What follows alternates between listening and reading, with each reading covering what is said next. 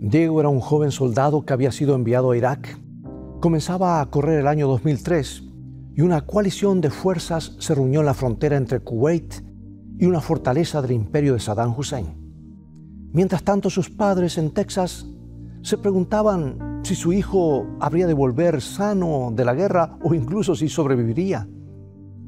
Pero también debemos destacar que los padres de este joven habían vivido un cristianismo superficial.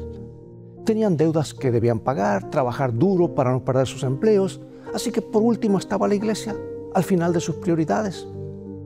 La verdad es que la familia había estado cerrando la puerta a un hogar espiritual. Pero ahora, durante este fin de semana tan decisivo, sintieron la necesidad de asistir. Sería una buena idea ir a la iglesia para orar por Diego, así como otras personas lo estaban haciendo.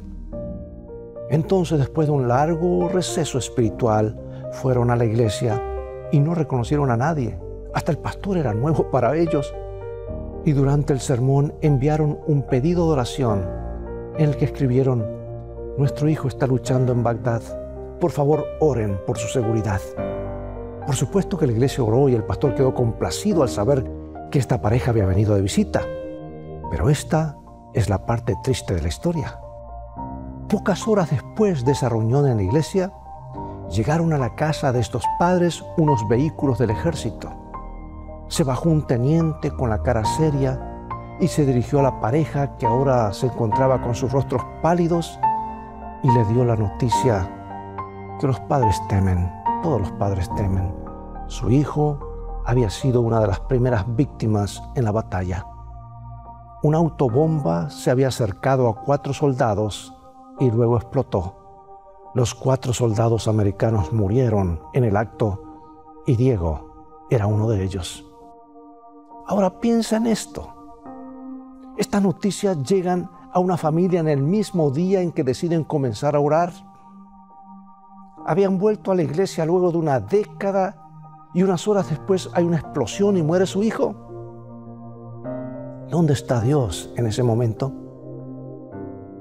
Luego de años de un abandono espiritual, un padre y una madre deciden dar sus primeros pasos hacia la fe y luego son golpeados por una terrible noticia antes de que se oculte el sol de ese mismo día. Amigo, amiga, son grandes interrogantes. ¿Qué haces tú y qué hago yo cuando la duda y la desilusión invaden nuestro mundo? Toma tu Biblia y en un momento más regresaré para que juntos veamos la respuesta de Dios a este gran dilema.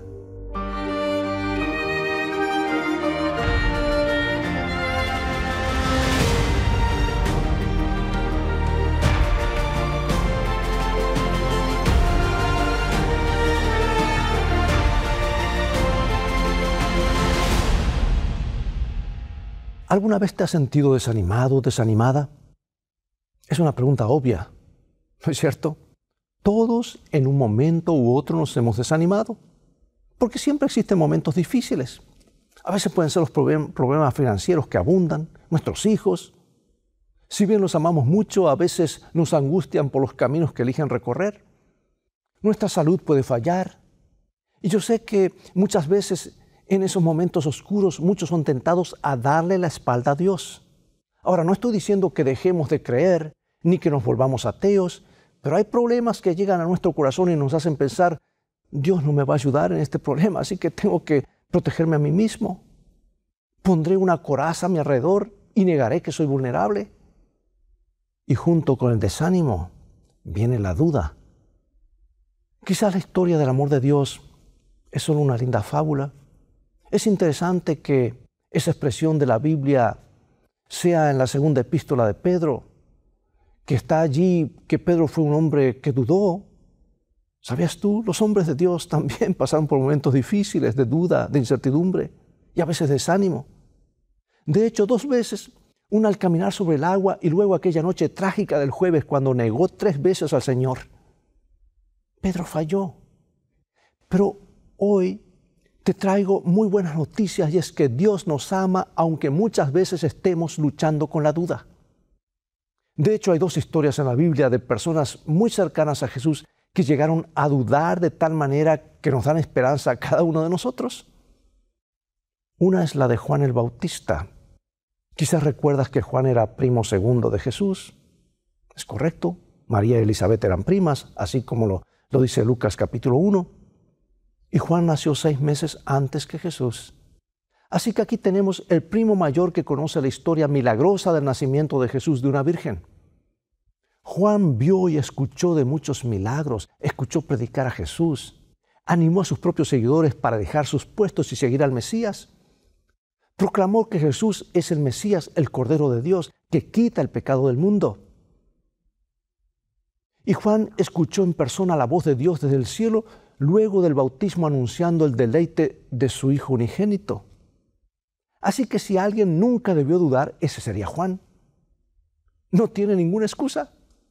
Sin embargo, podemos leer en San Mateo 14 que el rey Herodes sacó audaz, al audaz predicador de la parroquia del río Jordán y lo arrojó en una prisión. No sabemos cuánto tiempo estuvo allí, pero podemos leer en los otros capítulos, otros tres capítulos que allí mencionan, y encontrar a Jesús sucumbiendo en desaliento. Desde su celda, Juan pudo enviar una comitiva a donde Jesús estaba llevando a cabo su ministerio con un mensaje y una pregunta porque él empezó a dudar y a temer. Esta es la pregunta que se encuentra en San Mateo 11.3. ¿Eres tú aquel que había de venir o esperaremos a otro? Otra versión también dice, ¿deberíamos esperar a otra persona? ¿Y qué hace Jesús? Debió ser un tanto frustrante que su mismo primo y compañero de evangelismo, el que lo bautizó, tenga una duda tal. ¿Qué esperanza podremos tener tú y yo si un gigante del Evangelio como era Juan el Bautista flaqueó? Ahora bien, prestemos atención a estos dos puntos. Primero, Jesús no culpa y ni siquiera critica a Juan por su momento de debilidad. Y lo segundo que hace Jesús es recordarle apaciblemente a su primo a través de los mensajeros las evidencias que había visto. Mateo 11:5.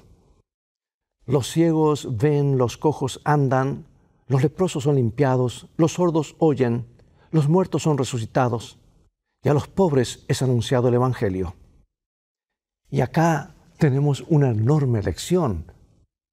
Cuando las dudas irrumpen en nuestras vidas, cuando Lucifer toca nuestra puerta y nos clava su peligrosa espada del desaliento, ¿qué hacemos? Acudimos a la Biblia rápidamente y recordamos toda la evidencia que hemos visto y que, y que servimos al poderoso Mesías que obra milagros. Jesús ha hecho grandes milagros antes. Redime almas y reconstituye hogares. Cambia vidas, da paz en medio de las tormentas.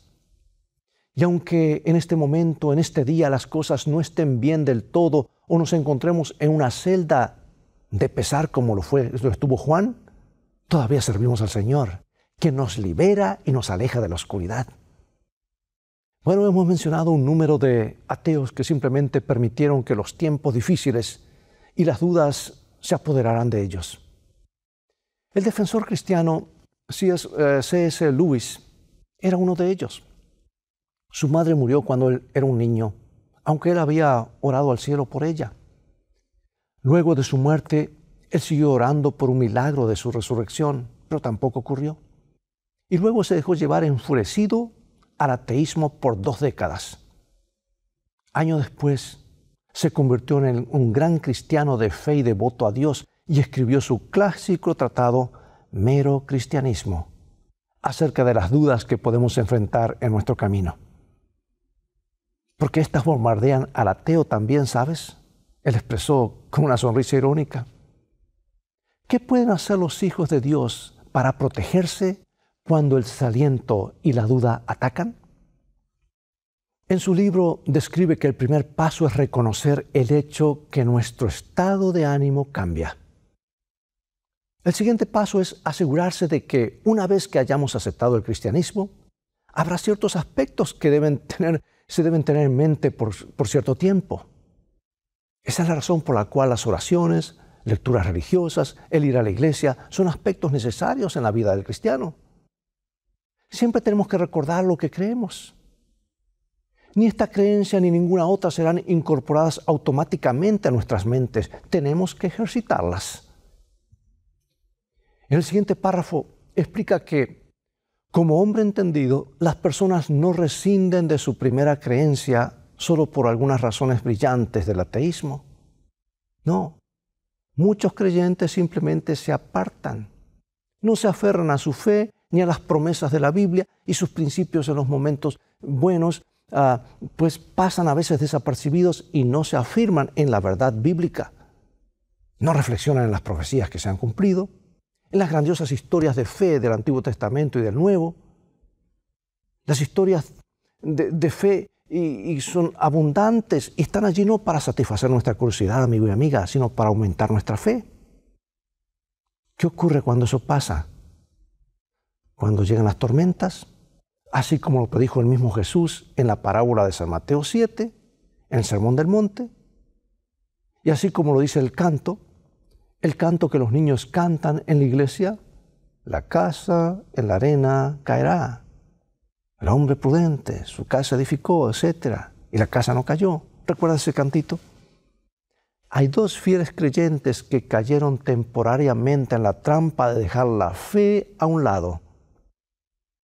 Y aquí tenemos estos casos bíblicos en San Lucas 24. Fueron Cleofas y su amigo. No sabemos el nombre del amigo, pero sabemos el nombre de Cleofas. Puedes leer en Lucas capítulo 24 y ver cómo estos hombres tambaleaban en su fe mientras se dirigían a Maús durante esa tarde de domingo cegados por sus lágrimas, no se daban cuenta que Jesús ya había salido de la tumba.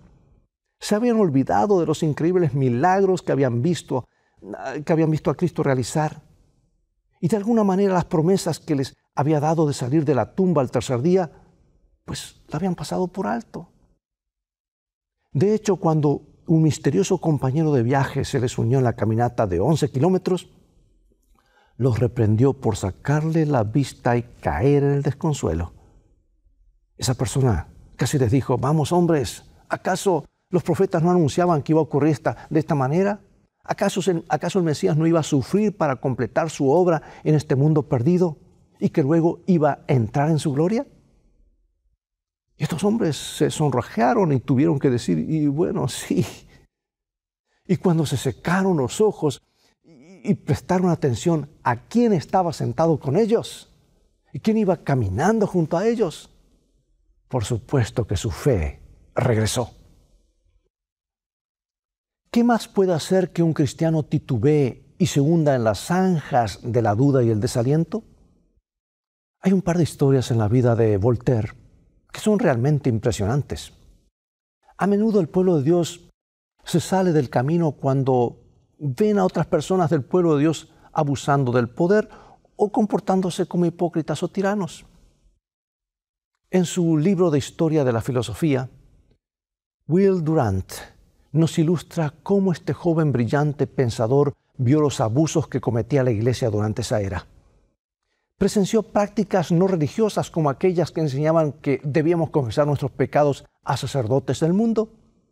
Y Durant expresa que eh, es incluso casi gracioso ya que Voltaire, escéptico como siempre, le preguntó al sacerdote, ¿cómo puede ser esto?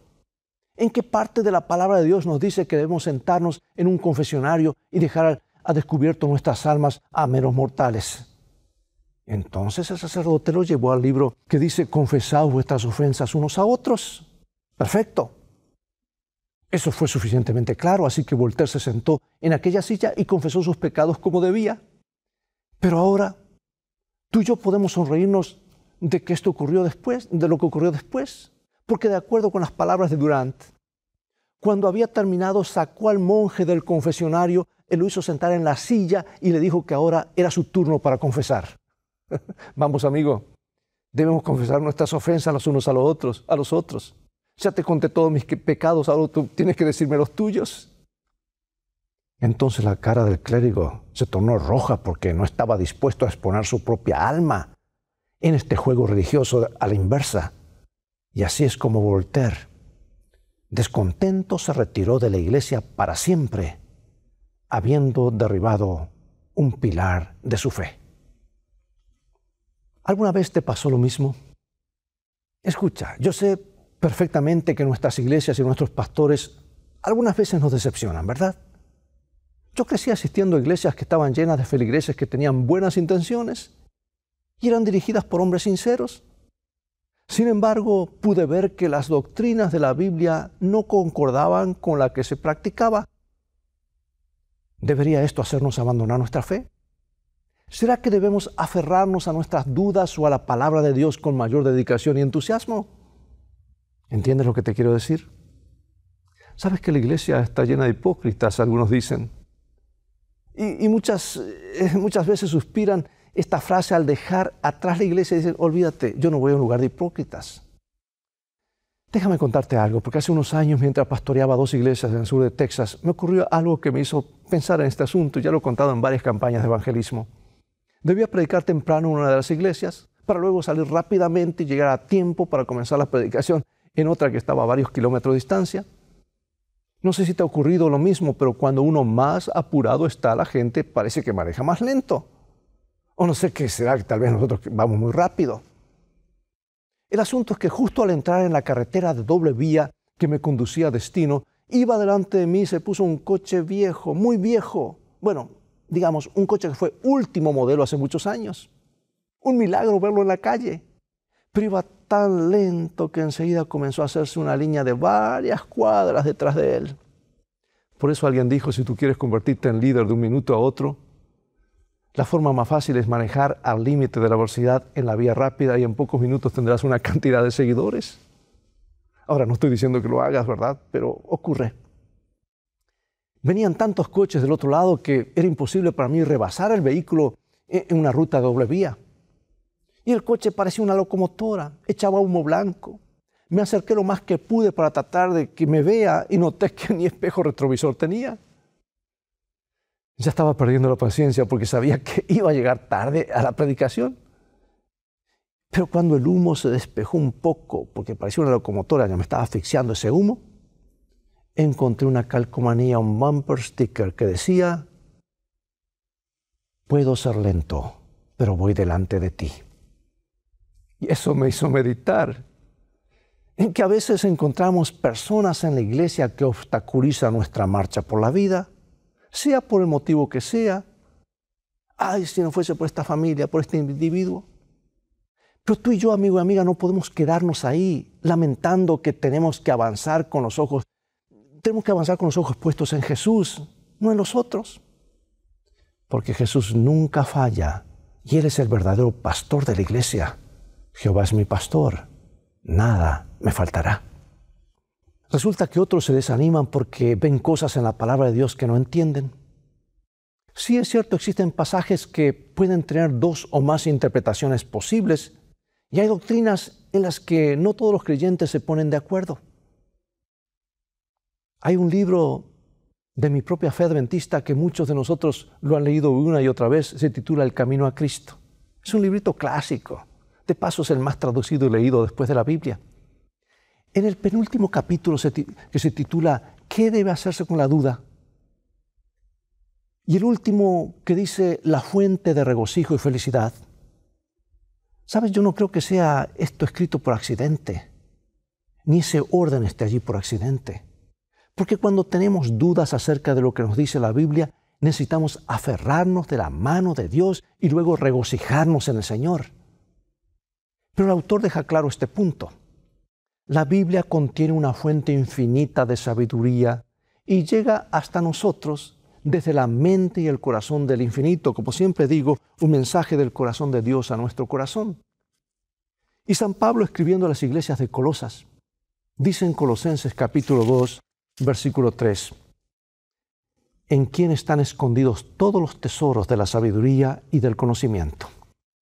Y en 1 Corintios Dos, nos describe lo profundo de Dios. Segunda Pedro 3 admite que la Biblia tiene cosas difíciles de entender y que los infieles y no creyentes distorsionarán para su propia destrucción.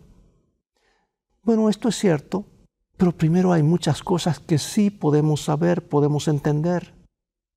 Tenemos un Dios de amor, es muy sencillo. La Biblia lo dice y da pruebas de esto vez tras vez. Hay rescates, milagros, ánimo, esperanza, vida eterna, perdón.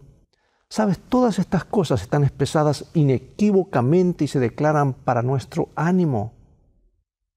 En vez de echar por la borda el cristianismo por no entender algunas cosas, ¿por qué no celebramos y nos aferramos a este? Lo proclamamos por la abundancia de verdades que podemos ver claramente. En segundo lugar, también es verdad que cuanto más nos refugiamos en el cuidado de Dios, cuanto más creemos en Él, entonces más preguntas Él nos responderá. Él nos quiere guiar hacia la verdad. De hecho, ese es el rol específico del Espíritu Santo. Estoy satisfecho porque el plan de Dios es un plan de amor y nos da una solución total. Y ahora para, terminar, permíteme compartir un párrafo del libro que mencioné anteriormente, el libro El Camino a Cristo. Amigo y amiga, sigamos el camino a Cristo. ¿Qué te parece? Esto es lo que la autora quiere compartir con nosotros. Este hermoso librito, página 113. El apóstol Pedro exhorta a los hermanos a crecer en la gracia y en el conocimiento de nuestro Señor y Salvador Jesucristo. Cuando los hijos de Dios crezcan en la gracia, obtendrán constantemente un conocimiento más claro de su palabra. Discernirán nueva luz y belleza en sus sagradas verdades. Esto es lo que ha sucedido en la historia de la Iglesia en todas las edades y continuará sucediendo hasta el fin. La senda de los justos es como la luz de la aurora que va en aumento hasta en resplandor hasta que el día es perfecto. Por la fe podemos mirar la vida futura y confiar en las promesas de Dios respecto al desarrollo de la inteligencia, a la unión de las facultades humanas con las divinas y a la relación directa de todas las potencias del alma con la fuente de luz. Podemos regocijarnos de que todas las cosas que nos confunden ahora en las providencias de Dios serán entonces aclaradas. Las cosas difíciles de entender recibirán entonces explicación. Y donde nuestro entendimiento finito solo descubría confusión y designios quebrantados, veremos la más rica, perfecta y hermosa armonía. Qué palabras tan hermosas, tan sabias e inspiradas. ¿Sabes que el apóstol Pablo también nos anima con las palabras que encontramos en la primera carta a los Corintios capítulo 13 versículo 12? porque ahora vemos oscuramente como por medio de un espejo, más entonces cara a cara.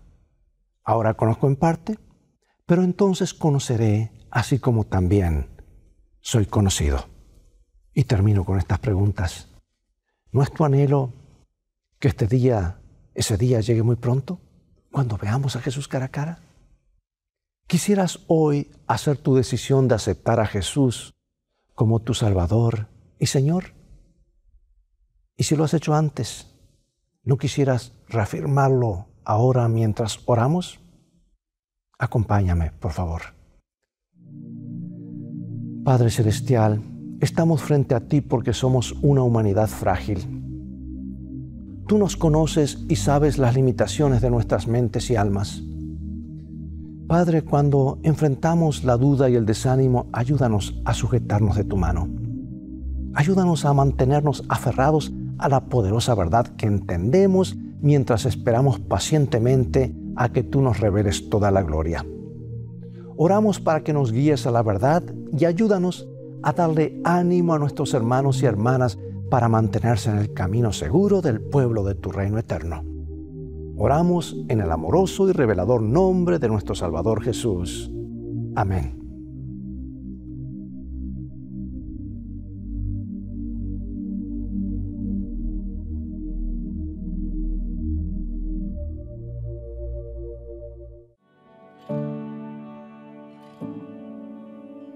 Cuando están afligidos, muchos piensan que deben dirigirse a algún amigo terrenal para contarle sus perplejidades y pedirle ayuda.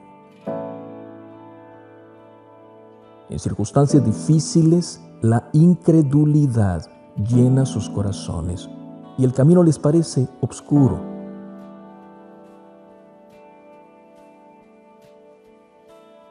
Sin embargo, está siempre a su lado el poderoso consejero de todos los siglos, invitándoles a depositar en Él su confianza. Jesús, el gran ayudador, les dice, venid a mí, que yo os haré descansar. ¿Nos apartaremos de Él para seguir en pos de falibles seres humanos que dependen de Dios tanto como nosotros mismos?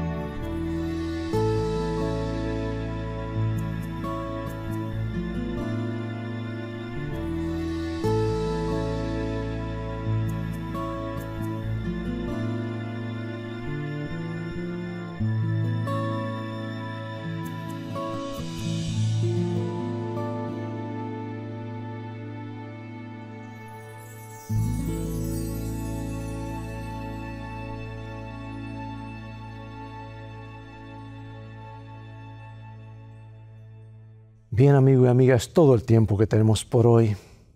Ha llegado el momento de despedirnos. Antes yo me hacía muchas preguntas, especialmente ante problemas como el sufrimiento e injusticias de la vida. Hay muchas cosas de este lado de la eternidad que no comprenderemos. Pero Dios nos ha dejado en su palabra lo suficiente para entender claramente que Él nos ama y desea lo mejor para nosotros si no hubiese enviado a su Hijo a pagar el precio? Tal vez no lo entenderíamos, pero lo ha enviado. Cristo Jesús, que quiere iluminar tu vida con gozo y felicidad, ha sido enviado por el cielo al vino en persona para devolvernos lo que el diablo nos robó. Pero recuerda, amigo y amiga, que felicidad, lo que Dios anhela y que tú y yo anhelamos, comienza con fe. Y la fe viene por el oír y estudiar la palabra de Dios. Es por eso que al final de cada programa siempre invitamos a nuestros oyentes, nuestros televidentes y, eh, telenautas, ¿verdad?, a continuar estudiando. Visita nuestro sitio de internet escritoestá.org, donde podrás obtener una variedad de estudios bíblicos y otros materiales. Mientras tanto, Dios te bendiga y te guarde y recuerda, escrito está, no solo de pan vivirá el hombre, sino de toda palabra que sale de la boca de Dios.